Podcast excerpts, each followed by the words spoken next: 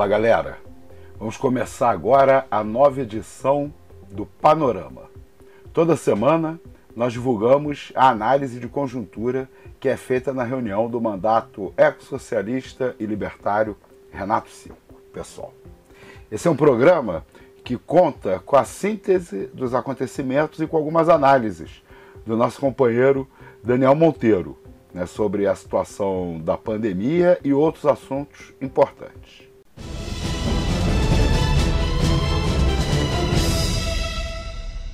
Nessa primeira parte, que trata do noticiário internacional, o Daniel falou, entre outros assuntos, da situação da pandemia no mundo, com forte crescimento no número de casos na Índia e da nova onda de protestos antirracistas nos Estados Unidos.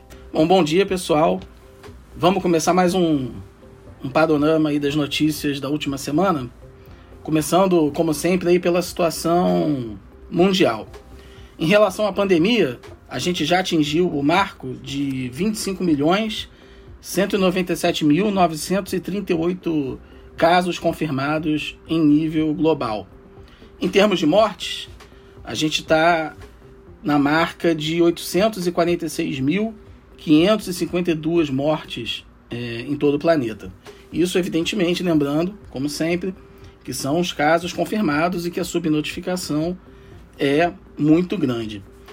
Vale mencionar ainda que nessa última semana é, a situação da Índia tem se agravado bastante em termos de, de número de casos confirmados por dia. É, parece que, inclusive, ultrapassou os Estados Unidos em número de casos confirmados por dia, não em número de casos totais. É, e a situação tem, tem, tem se agravado bem na China e é bem provável que a China se torne aí nos próximos meses o, epicentro aí da pandemia. Na Europa, a situação é, que estava relativamente controlada voltou a dar uma piorada em alguns países, especialmente a Espanha. Então, mas não só, é, tem ocorrido surtos é, na Alemanha e em alguns outros países, mas a Espanha é onde a situação está mais grave. E, é, paralelamente a essa situação é, de, de piora do quadro na Europa, tem explodido manifestações é, da extrema-direita contra o isolamento social em vários países. A mais significativa delas foi a que ocorreu aí há, há poucos dias, nessa última semana, em Berlim, que reuniu cerca de 38 mil pessoas. E aí juntava tudo, juntava gente nazi, neonazista, juntava gente que dizia que o, que o coronavírus é uma mentira, enfim, gente que defende a liberdade e que é contra o isolamento, porque o isolamento social fere a liberdade, enfim, juntou, juntou um espectro amplo ali de setores de extrema direita nessa manifestação. Acabou que a manifestação ela, ela foi autorizada pela justiça, mas a justiça exigiu uma série de regras de distanciamento para que ela ocorresse. Como os manifestantes não respeitaram as regras de isolamento, de distanciamento, nem usaram máscaras e tal, a polícia dispersou a manifestação e teve um confronto aí é, importante na manifestação. Mas isso, é, o caso de Berlim foi o, o, o, mais significativo na última semana, mas tem ocorrido protestos em vários outros, outros países europeus. Então acho que isso é uma coisa também interessante da gente mencionar. Como a extrema-direita, não só aqui no Brasil, mas em em todo o mundo, é, vem tentando aí navegar na insatisfação de alguns setores com a pandemia, com o isolamento social, com as iniciativas governamentais de enfrentamento ao coronavírus. Nessa última semana também saiu a notícia que teve bastante repercussão de que foi confirmado o primeiro caso de reinfecção de coronavírus em Hong Kong. Então, uma pessoa tinha tido coronavírus, um, um tipo de, de, uma cepa de coronavírus que estava circulando muito em Hong Kong, depois ela foi curada, ela viajou é, para a Europa, se não me engano, para a Espanha, e quando voltou de viagem, ela fez um novo teste e foi confirmado que ela tinha de novo coronavírus e, era uma, e ao, ao ser investigada a situação, foi verificado que era uma cepa diferente, que estava circulando mais pela Europa. Então, de fato, é, não foi, um, foi uma reinfecção, não foi um, uma reincidência do mesmo vírus. E, uh, bom, isso, isso teve bastante repercussão. Logo depois que saiu essa notícia, é, a Bélgica e a Holanda também confirmaram casos de, de reinfecção. E vários outros países mencionaram que, que tem casos suspeitos de reinfecção.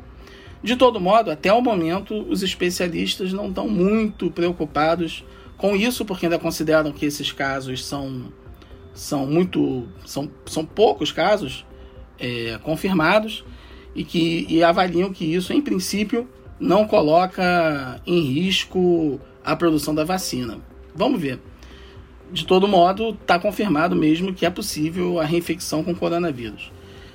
Ainda nessa semana, a China anunciou que começou, é, na verdade começou inclusive já há alguns meses, mas esse anúncio foi oficializado nessa última semana, que já começou a vacinação de alguns setores da sua população, especialmente profissionais de saúde é, e outros setores mais vulnerabilizados.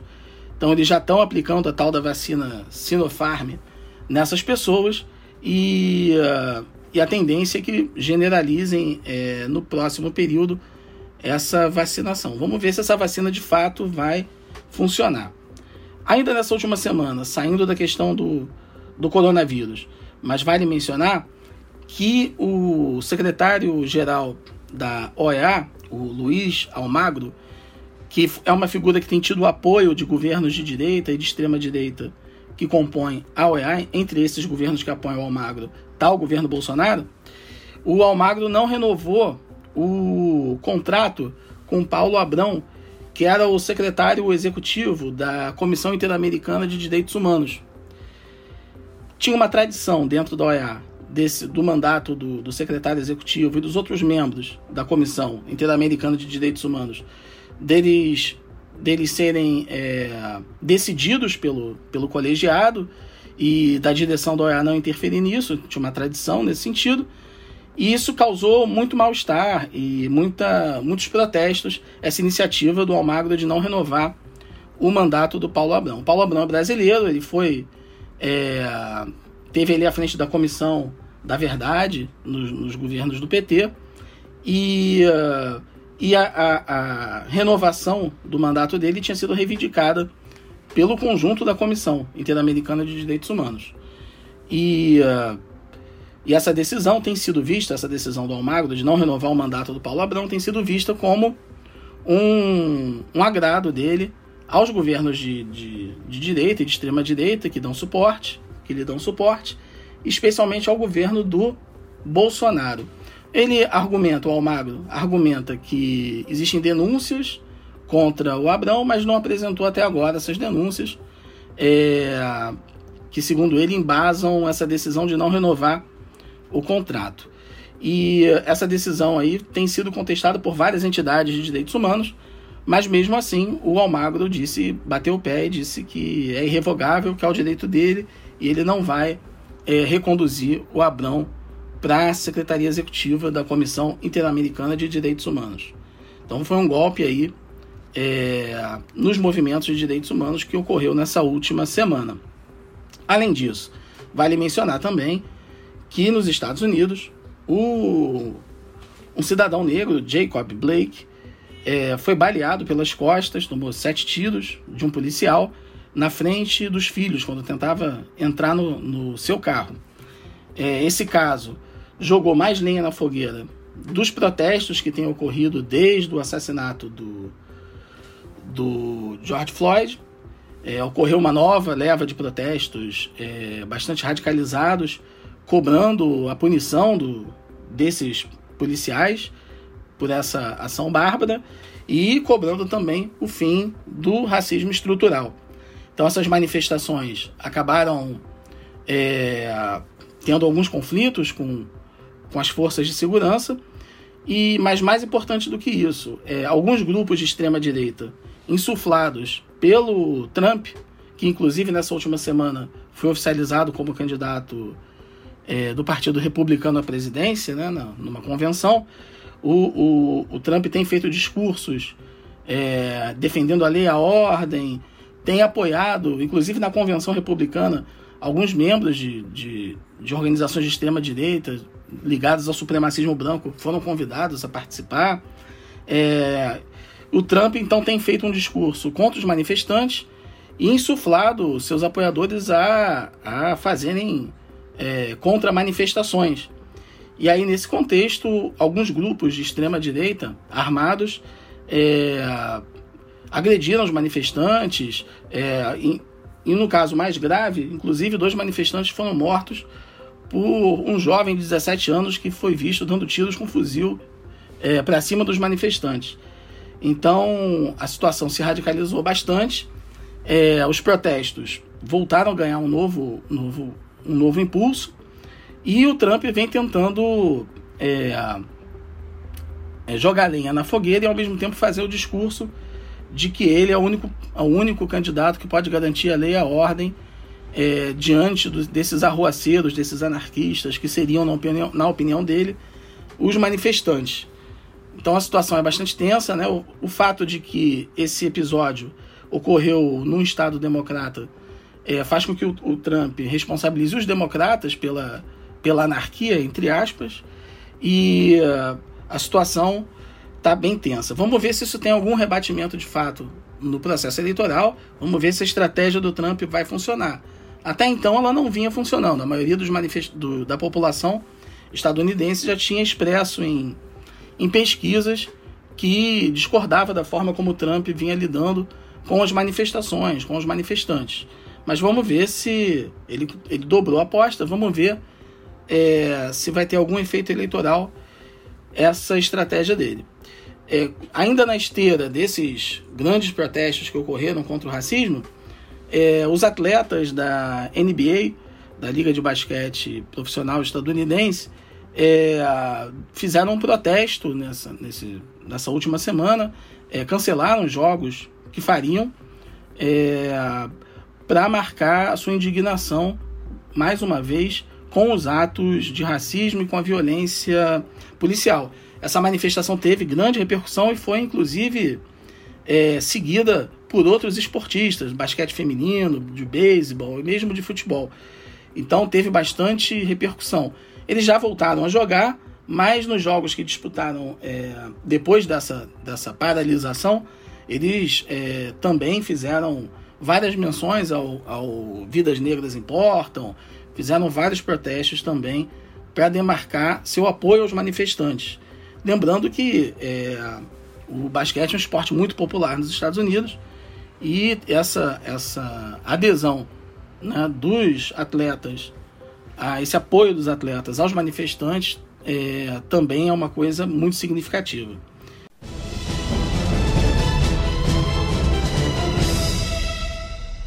A pandemia da Covid-19 já acabou com mais de 120 mil vidas no Brasil. Pela segunda semana, a média móvel de casos apresenta tendência de queda, mas com a taxa de contágio ainda elevada. Nesse bloco, o Daniel também apresentou mais detalhes sobre a situação da pandemia no Brasil e dados sobre a situação da economia do nosso país. Bom, saindo da situação internacional, vamos entrar agora no Brasil. Em relação à pandemia, a gente já tem 3 milhões 862.219 casos confirmados no país. Foram 15.151 casos confirmados nas últimas 24 horas. A média móvel no país está em 36.627 casos por dia. Teve uma queda de 16% em relação às duas semanas anteriores. Em termos de mortes, a gente chegou à casa dos 120.896 mortos pelo coronavírus no Brasil, sendo 398 nas últimas 24 horas. A média móvel de mortes está em 875 mortes diárias, uma queda de 10% em relação a duas semanas atrás. Então a situação é, continua bastante grave, embora tenha tido uma pequeniníssima melhora. O Imperial College, na última semana, de Londres, na última semana, ele anunciou aí o cálculo da taxa de contaminação no Brasil. Pelo cálculo deles, teve uma, a taxa de contaminação teve uma, uma ligeira, um ligeiro crescimento. Aumentou para 1. Estava antes, no último cálculo que eles tinham feito, estava em 0,98. Então a taxa de contaminação aumentou, o que é um dado preocupante. Já era preocupante estar em 0,98, mas aumentar para um é, demonstra que, de fato, a situação não está controlada. Em termos de estados, três estados têm registrado alta no número de, de casos e, e de mortes. O Rio de Janeiro, infelizmente, está entre esses três estados. 11 estados estão com uma situação estável da pandemia e 13 estados brasileiros estão com o número de casos em queda. Então a situação também deu uma melhorada em termos geográficos em relação à última semana, mas ainda não está tranquila.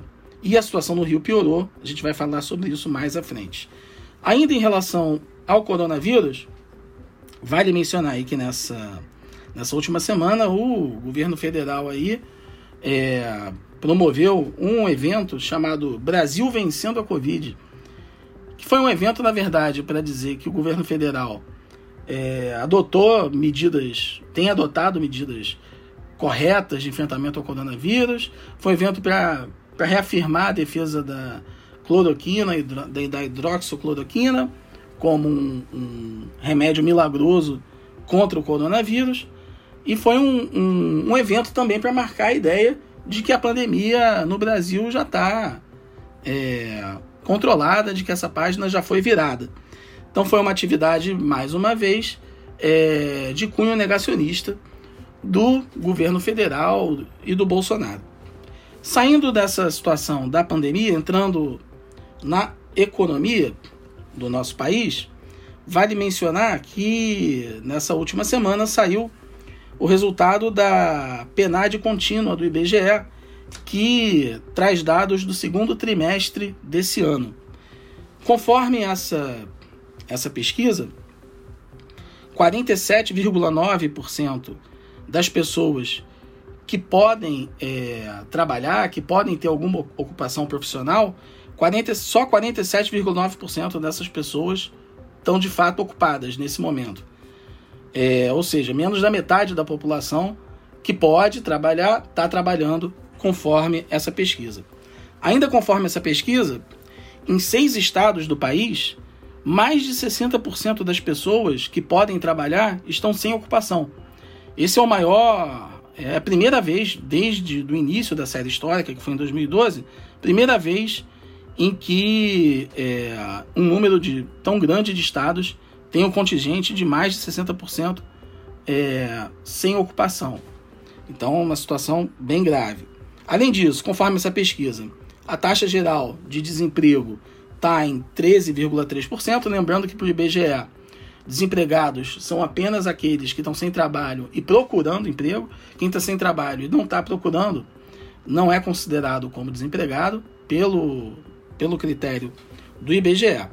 Além disso, vale mencionar, e isso é um dado que, que causou também bastante impacto nessa semana, que está nessa pesquisa, vale mencionar que uh, desses, desses desempregados, 17,8% são negros e 10,4% são brancos. Então, é, é, a maior diferença desde o início da série histórica, em 2012, entre negros e brancos dentre os desempregados. Então, é, então teve aí, isso é uma, uma demonstra que, que o, o impacto da pandemia, do ponto de vista econômico, é maior sobre a população negra do que sobre os demais. Além disso, vale mencionar que, conforme a pesquisa, é, 29,7% é, das pessoas de 18 a 24 anos estão é, desempregadas, ou seja, teve um aumento, inclusive, em relação à pesquisa anterior, que esse número é de 27,1%. Além disso, vale mencionar que o número de, de desalentados, aquelas pessoas que estão sem trabalho e não estão procurando trabalho, conforme a, a, o critério do IBGE, está em 5,6 milhões de pessoas, teve um aumento de 20% em relação ao ano anterior, e também vale mencionar que a taxa de sub, subutilização da força de trabalho está é, tá em 29,1%. Era na pesquisa anterior 24,4%.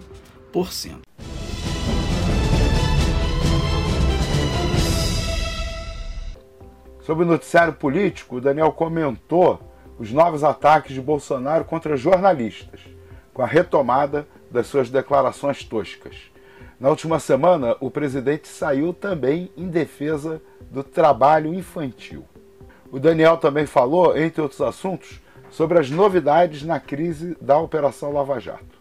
Saindo da situação econômica, entrando na situação política do nosso país, vale mencionar que nessa última semana o Bolsonaro, se sentindo fortalecido por conta é, do aumento da popularidade, por conta da, da formação de uma base parlamentar no Congresso, pelo fato de ter tido algumas vitórias judiciais importantes, especialmente em relação ao caso Queiroz, o Bolsonaro continua subindo o tom. Devagar ainda, não chegou naquele ponto é, de, algum, de alguns meses atrás, mas ele voltou, por exemplo, a atacar a imprensa.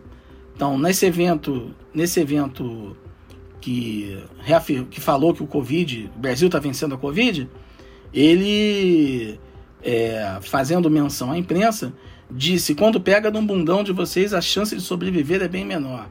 Né? Então, foi mais uma vez ofensivo em relação aos repórteres que cobriam a atividade. Além disso, nessa semana, quando ele foi é, questionado por um repórter do Globo mais uma vez sobre o dinheiro do Queiroz que foi parar na conta da esposa dele, ele respondeu com um: Você é otário, é um otário, rapaz. Pois é. Então ele continua é, subindo aos poucos o tom é, na relação com a imprensa.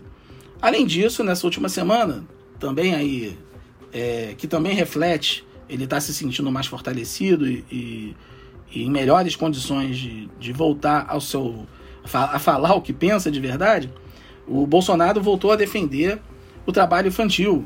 Disse que bons tempos em que menor podia trabalhar. Pois é, um absurdo completo que ele já tinha defendido antes, várias vezes, e ele voltou a, a defender publicamente o trabalho infantil. Um absurdo. Bom, nessa semana também, o governo, na, dentro do seu esforço de adotar medidas para aumentar, não só consolidar, mas quem sabe até aumentar a sua popularidade entre os estratos, entre os mais pobres da população brasileira, o governo lançou o programa Casa Verde Amarela. Esse programa, na verdade, é um, é um, é um copy cola, é uma repaginação do Minha Casa Minha Vida, que foi feito nos governos do PT. Na verdade, as mudanças são muito pequenas, tem alguma mudançazinha na taxa de juros e tal, mas a essência do programa é a mesma do Minha Casa Minha Vida. E é uma tentativa do Bolsonaro de pegar alguns programas sociais da, do período do PT, repaginar para tentar é, capitalizar apoio popular com eles. E o foco desse Casa Verde Amarela vai ser, mais uma vez, é, o Nordeste. O Bolsonaro continua investindo aí na população mais pobre do Nordeste. Além disso, nessa última semana, o, no, no terreno jurídico, o, a Procura, Procuradoria Geral da República e a AGU se manifestaram é, defendendo, junto ao STF, que o Flávio Bolsonaro tenha foro privilegiado. Lembrando que o processo dele estava sendo tratado aqui, é, pelo MP aqui no Rio de Janeiro e foi parar no por decisão do, do, do STJ foi parar no STF isso está sendo questionado e a, a, decisão vai ser ainda tomada pelo STF se o processo vai ficar nas instâncias superiores ou vai descer de novo. Mas tanto a PGR quanto a AGU que são ligadas ao governo por óbvio já defenderam os interesses do Flávio. Vamos ver qual vai ser a decisão do STF quando for julgar o assunto Nessa semana também, é, oito membros do, de dez do Conselho Nacional do Ministério Público defenderam a renovação da Operação Lava Jato de Curitiba, mesmo alguns membros do Conselho Nacional do Ministério Público ligados ao Augusto Aras, ao Procurador-Geral, é, que é um bolsonarista, também defenderam a, a renovação da Lava Jato. Então é uma, é uma, foi uma demonstração também de força aí no caso da Lava Jato, nessa queda de braço entre o Aras e a Lava Jato. Nessa semana, a, o Conselho Nacional do Ministério Público arquivou a denúncia que o Lula tinha feito contra o Deltan Delagnol. Também é, é, foi uma vitória parcial da Lava Jato, mas ao mesmo tempo que, que tomou essa decisão, alegando que o prazo para essa esse inquérito já tinha expirado, é, mas os, os membros do Conselho Nacional do Ministério Público demonstraram, é, fizeram muitas críticas à condução, à forma como, como o Delagnol e outros procuradores de Curitiba conduziram os casos contra o Lula. Vamos ver se isso vai ter impacto em outros julgamentos no Conselho Nacional do Ministério Público, mas de todo modo foi uma vitória parcial aí do Deltan e dos lavajatistas nessa queda de braço. Ainda nessa, nessa semana, o STJ suspendeu o inquérito que, que o governo federal tinha, tinha aberto contra o jornalista Hélio Schwartzman, que escreveu aquele artigo dizendo que queria que o Bolsonaro morresse quando ele estava com, com coronavírus. É, ele tinha sido denunciado pelo Ministério da Justiça, usando inclusive a Lei de Segurança Nacional, um absurdo completo, e o STJ suspendeu o inquérito. Então vamos ver. É, isso já era de certo modo esperado, mas de todo modo é, foi um, um pequeniníssimo revés aí para o governo. Ainda nessa última semana, é, o que não tem tanto a ver tão diretamente com o governo federal, o TRF da primeira região absolveu o Michel Temer da denúncia de obstrução da justiça naquele caso do Joesley Batista, daquelas denúncias do Joesley Batista. Então foi uma vitória aí do, do Temer, que é um, um novo aliado aí do Bolsonaro. Então foi uma, uma mais uma vitória do Temer na justiça, importante para a sobrevida política dele. Ainda nessa semana, o Ministério da Saúde lançou uma portaria é, isso na esteira daquele caso da menina de 10 anos que foi estuprada pelo tio e tudo mais. O, o Ministério da Saúde lançou uma portaria que obriga os médicos que forem atender é, pessoas que desejam fazer um aborto é, por conta de estupro, obriga os médicos a comunicarem à polícia a, o estupro e estabelece também uma série de, de, de medidas que dificultam a realização do abortamento nesses, nesse caso previsto em lei. Então, o, a instituição médica é obrigada a mostrar os perigos de fazer o aborto, é, enfim, a desestimular de tudo quanto é forma a pessoa a realizar o abortamento. Então, essa medida tá, é, é uma, mais uma medida né, é, que limita o, o, direito das mulheres ao próprio corpo, que limita o direito ao aborto já previsto na, na legislação brasileira e que foi, de, certa, de certo modo, uma resposta aí do governo federal àquele caso que teve muita repercussão da menina de 10 anos. É uma forma do governo federal dialogar com sua base fundamentalista religiosa, extremista, de direita. Bom, nessa semana teve um, um caso que gerou bastante repercussão, que não tem a ver também com, com o governo federal, mas, mas que foi muito, muito significativo que foi o, o, o indiciamento da deputada federal Flor de Lis como mandante do assassinato do marido. Então, esse caso já está correndo já há um tempo, né? não vem de agora, mas ela finalmente foi apontada é, como a mandante do crime. E aí estão envolvidos é, vários filhos dela, até uma neta, nesse, nesse crime. É, ainda com outros detalhes sórdidos que eles tentaram, antes de, de, finalmente conseguirem matar o marido da Flor de Lis, simulando um assalto, tentaram envenená-lo mais de uma vez. Enfim, um, um, um, caso tenebroso. Mas que também demonstra muito da hipocrisia, né? Porque tanto a Flor de Lis quanto o, o marido assassinado, todos eles aí são é, líderes religiosos, tem uma igreja, ela é cantora gospel, é, e são é, fazem parte aí da bancada é, evangélica, fazem discursos moralistas, enfim, é, e estão envolvidos nesses e, e, tão, e ela está envolvida nesse crime absurdo. Um, um, caso que demonstra bem a hipocrisia mesmo. Nessa última semana, o, o Senado aprovou o Fundeb por unanimidade, isso já era esperado, né?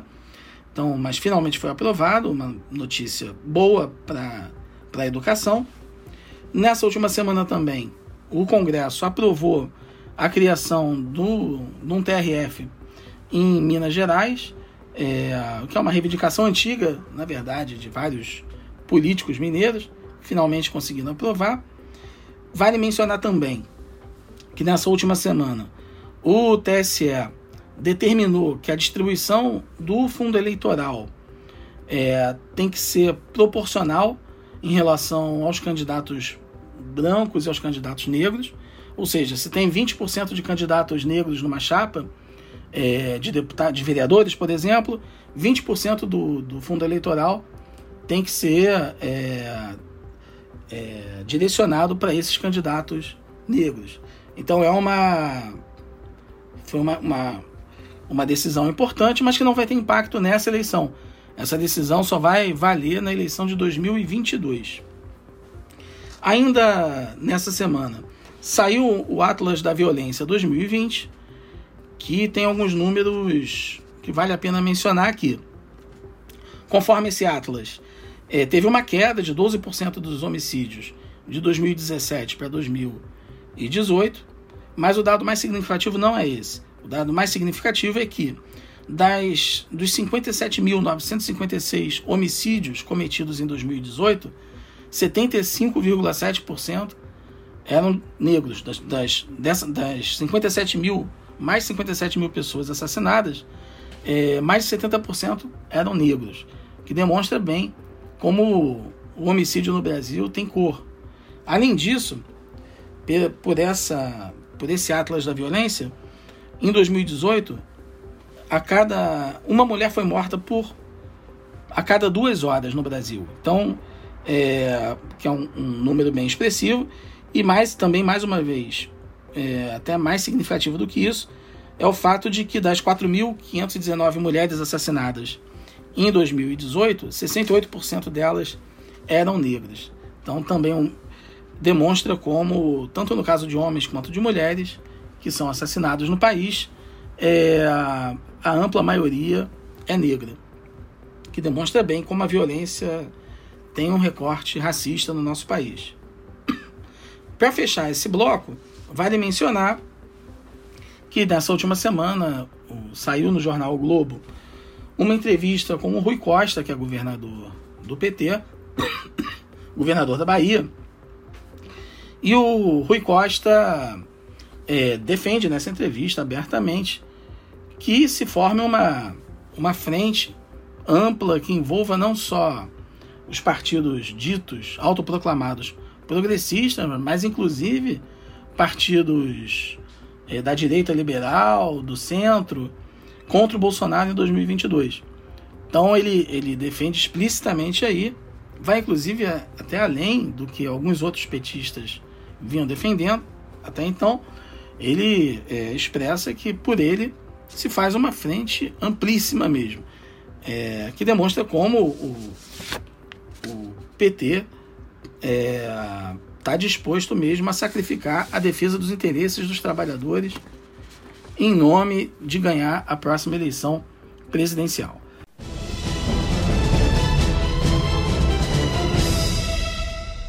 Nesse ponto final do panorama, o Daniel apresentou os dados da pandemia no estado e na cidade do Rio de Janeiro. Aqui no Rio, as imagens de praias lotadas causaram grande repercussão, já que o número de casos voltou a apresentar tendência de alta. O Daniel também comentou o afastamento de Wilson Witzel, que, segundo o delator Edmar Santos, seria o comandante de um esquema de desvio de dinheiro da saúde no estado saindo desse bloco nacional, entrando aqui no estado do Rio de Janeiro, aqui no Rio, a gente, em relação ao, ao coronavírus, a gente chegou aí a 223.302 casos confirmados, sendo 345 nas últimas 24 horas. A média móvel de casos confirmados no estado está em 1.764 por dia. Em relação às mortes, a gente teve 16.027 mortes confirmadas, sendo 11 nas últimas 24 horas. A média morte, é, a média móvel de mortes está em 105 mortes por dia. Teve um aumento em relação às duas semanas anteriores de 53%. Além disso, a taxa de contaminação está é, tá em 1,19, teve uma ligeira queda em relação à semana anterior, mas continua alta, acima de 1, é, demonstra, quando está acima de 1, demonstra que a pandemia está descontrolada, né? Então a situação no Rio, é, em termos da média móvel de mortes, piorou bastante, né? por isso que o Rio, inclusive, está entre os estados que estão com a pandemia subindo, e teve uma oscilaçãozinha na taxa de contaminação, mas que não altera o quadro geral. Saindo da pandemia em relação aqui ao Rio, vale mencionar que na última semana o, o STJ decidiu afastar o nosso governador, Wilson Witzel, por 180 dias. O, o Witzel foi apontado aí na delação do Edmar Santos, o ex-secretário de saúde, é, foi apontado como o cabeça, o comandante do esquema de desvio de, de dinheiro da saúde pública no estado do Rio.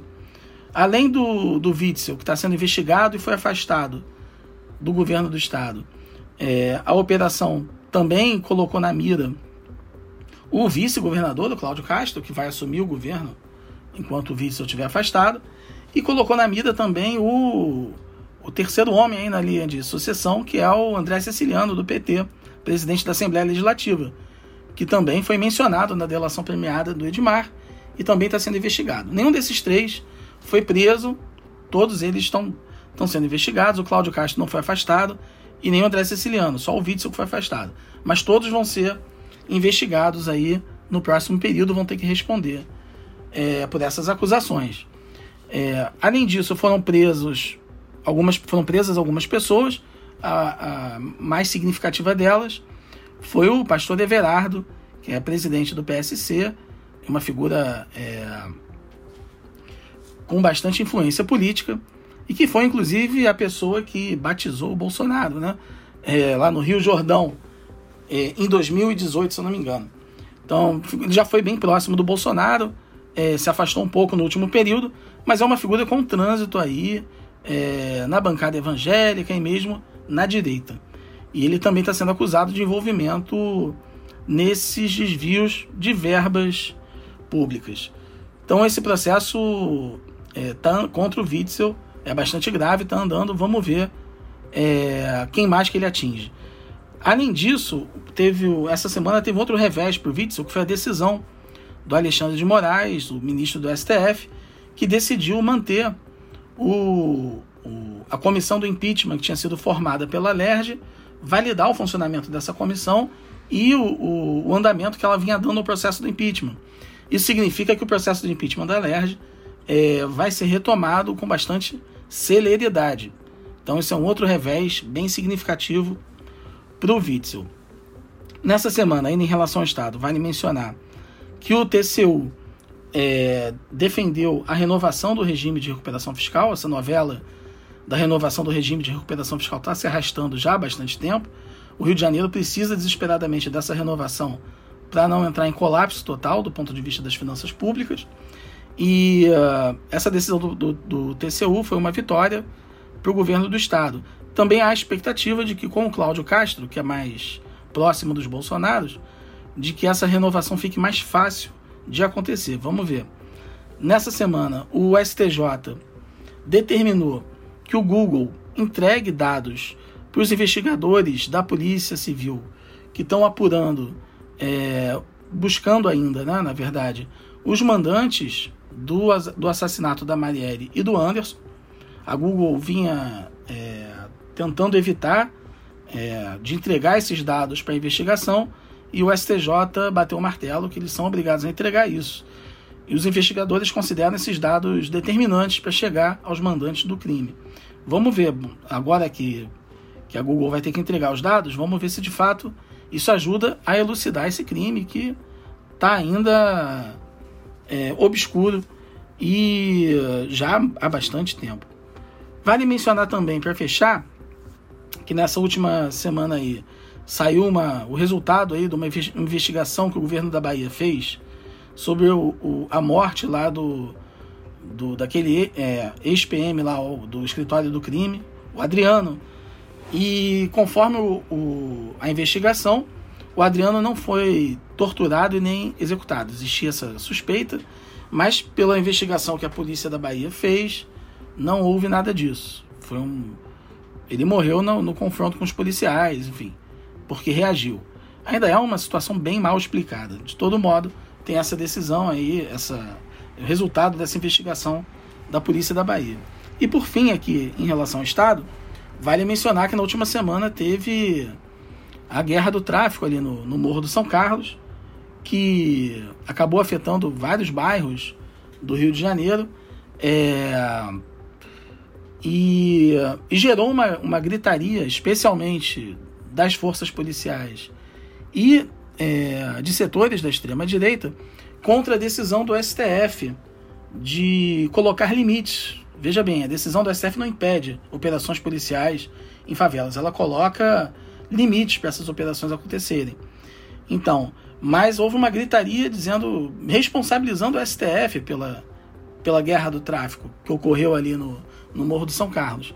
É, é, é curioso porque, primeiro, que guerra do tráfico já aconteceu várias vezes, muito antes dessa decisão do STF, já tinha acontecido inúmeras vezes.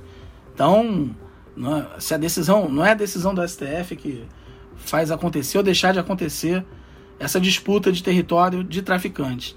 Segundo que, que todos os índices de, de criminalidade, inclusive de homicídios, é, nesse período em que, em que a decisão do STF teve valendo, todos os índices caíram. Então não teve um aumento do, de homicídios ou da criminalidade nesse período.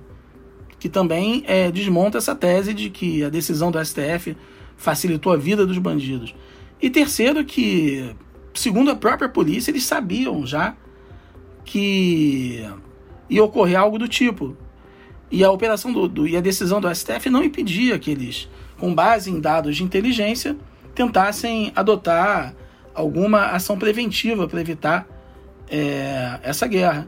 E eles não, não fizeram nada disso. Parece, que, parece inclusive, né, é, essa paralisia das forças de segurança de, coloca uma pulga atrás da orelha. Será que eles queriam deixar o bicho pegar para depois acusar o STF? Enfim, de todo modo, é, teve essa grita, mas é algo totalmente absurdo. Essa acusação STF é algo totalmente absurdo. Para fechar, entrando no Rio de Janeiro rapidamente, na cidade do Rio de Janeiro, melhor dizendo, vale mencionar que a gente já teve, chegamos aí a, casa de 90.345 casos confirmados, sendo 82 casos nas últimas 24 horas. A média móvel de casos na cidade está em 547 casos por dia, um, teve um ligeiro aumento. Em termos de mortes, a gente está com 9.634 mortes é, confirmadas até o momento na cidade, sendo 24 nas últimas 24 horas.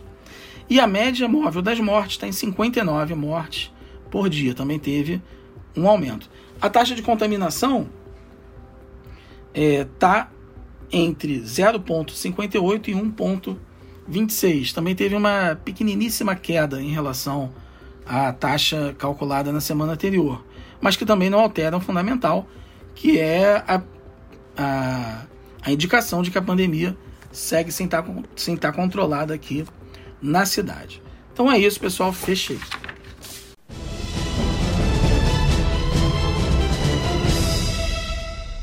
Bom, quero mais uma vez agradecer ao Daniel pela síntese, pelas análises né, e pedir para os ouvintes que gostaram do programa ajudarem a compartilhar. Um grande abraço e até a semana que vem com um novo panorama.